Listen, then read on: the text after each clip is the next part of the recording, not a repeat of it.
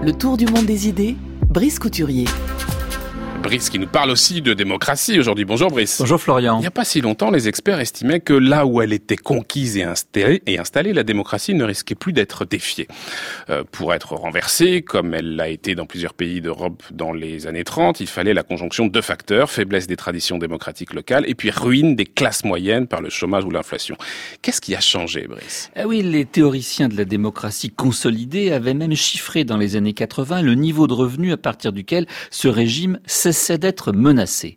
Adam Przeworski et Fernando Limongi avaient estimé qu'à partir de 6 000 dollars de PIB par habitant et par an, la démocratie était jugée consolidée. Seuls des ventres vides, pensait-on, pouvaient juger préférable de sacrifier la liberté à la sécurité alimentaire. Et eh bien précisément dans ces années 80, la démocratie apparaissait comme une aspiration quasi universelle. Vous venez de le signaler, en Amérique latine, les colonels argentins défaits aux Falklands doivent abandonner le pouvoir en 1983 et des élections libres de 1990 chassent enfin Pinochet du pouvoir au Chili.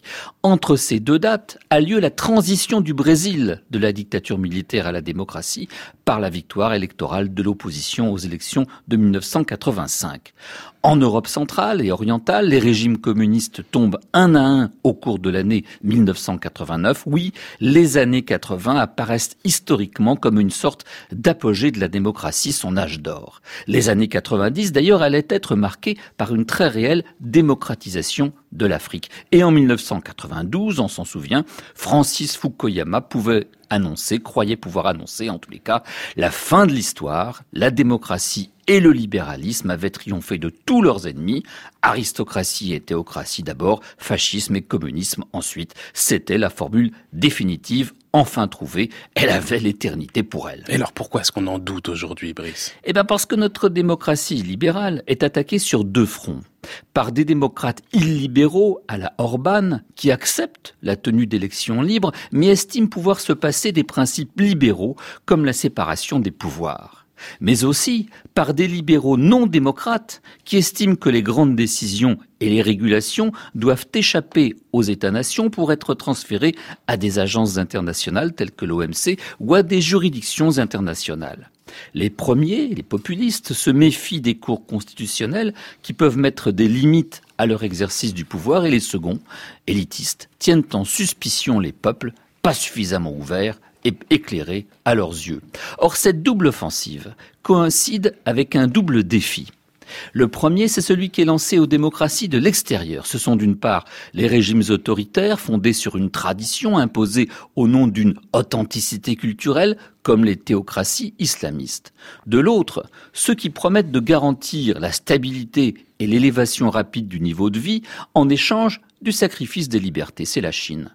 Mais plus grave encore, les démocraties sont menacées de l'intérieur, car l'attachement à la démocratie, cet élan du cœur qui poussait nos ancêtres à risquer leur vie pour combattre le fascisme ou encore à défier le totalitarisme soviétique par la dissuasion nucléaire, ce attachement affaibli. Mais quelle preuve est-ce qu'on en a, Brice? Ben, C'est ce que montrent des sondages mis à jour et analysés, je le disais hier, par Roberto Foa et Yasha Munk dans leur article paru dans The Journal of Democracy en juillet 2016. Ces auteurs constatent non seulement un moindre attachement à la démocratie chez les jeunes, mais une érosion constante au fil des années de ce sentiment démocratique. Une forte proportion des jeunes, tant aux États-Unis qu'en Europe, estiment par exemple que voter ne sert à rien. Alors évidemment, les politologues se rassurent à bon compte en expliquant que ce désinvestissement partisan est compensé par des formes de participation politique différentes, par exemple dans les mouvements sociaux ou associatifs. Illusion, selon Foa et Munk, qui montre chiffres à l'appui que les jeunes sont moins susceptibles de participer à un mouvement de protestation, par exemple, que leurs parents. Les baby boomers, nés à la politique dans les 60s contestataires, se mobilisent encore au XXIe siècle. Ils n'ont pas transmis à leurs enfants ou petits-enfants cette passion de la politique. Au cours des douze derniers mois, avez-vous participé à une manifestation politique a-t-on demandé à un échantillon d'Américains? Réponse oui pour un baby boomer sur onze, mais seulement un sur quinze chez les millennials. Alors oui, aussi étonnant, les auteurs disent contre-intuitif que cela puisse paraître, les jeunes sont moins attachés que leurs parents à la démocratie. Une des explications fréquemment avancées, c'est parce qu'elle est moins menacée qu'autrefois. Il y a bien peu de pays où les militaires sont tentés par le pouvoir politique quant à la guerre froide, elle est terminée il n'y a plus d'alternative crédible à la démocratie libérale et pluraliste au libre marché des offres politiques. Les jeunes se disent moins attachés à la démocratie bah parce qu'ils en ignorent le prix véritable. Eh bien, cette explication ne cadre pas, écrivent Foa et Munk, avec la montée du soutien explicite à des formes autoritaires de régime. Phénomène extrêmement troublant. Aux États-Unis, par exemple, 49% des sondés approuveraient, je cite, un gouvernement d'experts prenant des décisions en fonction de ce qu'ils jugeraient utile pour le pays.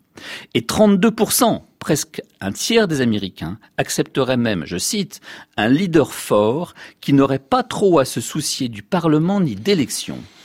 Conclusion, les esprits étaient prêts pour un Donald Trump, ou pire,